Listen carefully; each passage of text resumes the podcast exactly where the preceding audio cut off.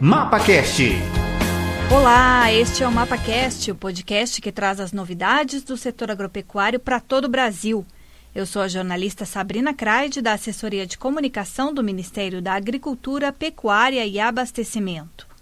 Desde o início da pandemia do novo coronavírus, o Ministério da Agricultura vem adotando medidas para ajudar os produtores rurais neste momento delicado.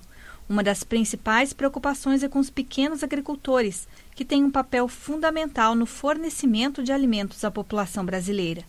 Para explicar melhor essas medidas, nosso convidado de hoje é o secretário de Agricultura Familiar e Cooperativismo do Ministério da Agricultura, Fernando Schwank. Secretário, quais são as principais dificuldades dos agricultores familiares neste momento de pandemia? E o que o Ministério da Agricultura, por meio da Secretaria de Agricultura Familiar, está fazendo para ajudar esses produtores. Bom, desde o início deste grave problema que nós vivemos, né, foi constituído no Ministério da Agricultura um comitê de crise. É, esse comitê de crise tem como objetivo monitorar todos os gargalos possíveis é, que digam respeito ao suprimento de alimentos para a sociedade brasileira. Eh, para nós do Ministério da Agricultura, garantir o abastecimento de alimentos nesse momento é a grande prioridade da ministra Tereza Cristina. E por isso que uh, nós estamos uh, olhando o Brasil como um todo e todos os elos da cadeia, das cadeias produtivas alimentares do Brasil, incluindo aí, obviamente, todos os pequenos agricultores, agricultores familiares que produzem né, alimentos, principalmente nas cadeias curtas, né, aquelas cadeias que abastecem uh, as cidades, hortifrutigranjeiros, né, enfim. Em relação a isso, nós uh, detectamos alguns uh, pontos que poderiam ser problemáticos para a agricultura familiar. A primeira foi a descontinuidade do Programa Nacional de Alimentação Escolar, ou seja, a merenda escolar, que compra em torno de 900 milhões de reais por ano da agricultura familiar e qualquer descontinuidade desse programa atinge diretamente as cooperativas da agricultura familiar, pequenos agricultores que vendem para o, a merenda escolar em todo o Brasil. Uh, foi feita uma ação da ministra Tereza Cristina com o ministro Abraão Weintraub. Uh, uma lei foi aprovada no Congresso Federal permitindo a continuidade deste programa aonde esses alimentos deverão ser doados para as famílias dos estudantes. Então, uh, este programa continua mesmo com as escolas fechadas. Nós também prorrogamos o prazo das declarações de aptidão ao PRONAF por mais seis meses, uh, ou seja, para facilitar a vida do produtor que uh, teria a sua declaração por vencer agora, e isso dificultaria ele a buscar o crédito, a participar das vendas públicas. Nós prorrogamos até o dia 31 eh, de dezembro de 2020, né, deste ano, né, o que dá mais tranquilidade eh, a esses agricultores. Nós também uh, lançamos né, um, um, recomendações do funcionamento das feiras livres.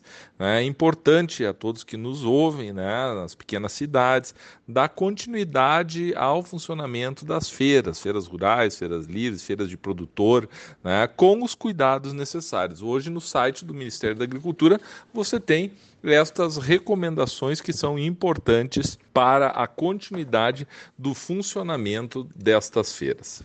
Os agricultores familiares também entraram no pacote de medidas econômicas do governo para o setor agropecuário, com facilidades principalmente no financiamento.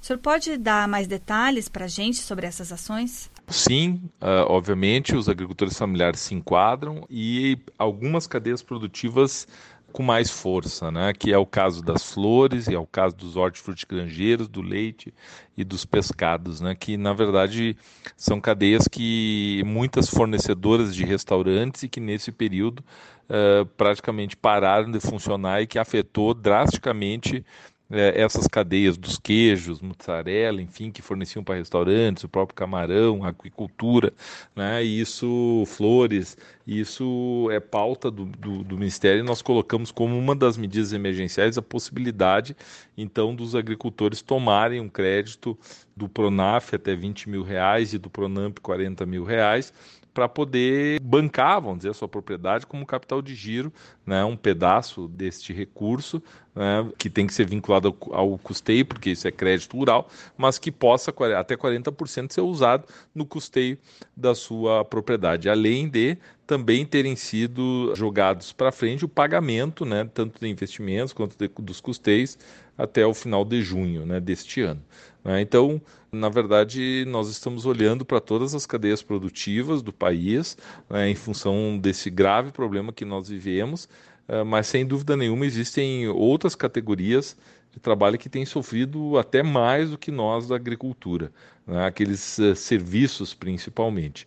Uh, mas, de qualquer forma, nós temos o grande dever da garantia do suprimento de alimentos né, para a sociedade brasileira. E por isso que temos que acudir aquelas cadeias que têm mais dificuldade nesse momento, auxiliar as demais para que continuem fornecendo os alimentos e monitorar todo este processo de fornecimento da nossa rede de suprimentos de alimentos. Outra medida do Ministério da Agricultura foi a antecipação do pagamento do Garantia Safra aumentando os recursos pagos em abril para produtores do Nordeste e alguns municípios de Minas Gerais. Como isso vai ajudar os agricultores familiares dessas regiões? Bom, na verdade, a ministra Tereza Cristina ela tem se dedicado né, e, e, solicitado a nós, secretários, que a gente veja onde que se pode uh, auxiliar os agricultores familiares para que, primeiro, não deixem de produzir, segundo, deixem, não deixem de fornecer esses alimentos para as cadeias de suprimentos de alimentos. É, com relação ao Garantia Safra, especificamente, que nós fizemos, o Ministério da Agricultura, foi antecipar todas as parcelas daqueles municípios que foram atingidos por secas Uh, para uma parcela só. Então, se você tinha uma parcela para vencer abril, maio e junho, né, ela vai ser, as três vão ser pagas, todas elas agora no mês de abril. Né? Então, isso é um valor de em torno de 74 milhões de reais né? e que vai ser pago de uma vez só para os produtores dos municípios que foram uh, atingidos. Né? Então, é uma ação importante que pega principalmente o Nordeste né? e o Norte de Minas Gerais.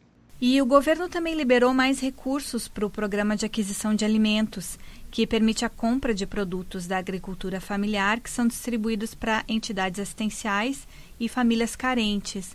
Essa vai ser uma ajuda importante, secretário? A ministra fez uma solicitação ao ministro Paulo Guedes né, de um recurso de 500 milhões de reais para o programa de aquisição de alimentos. Né.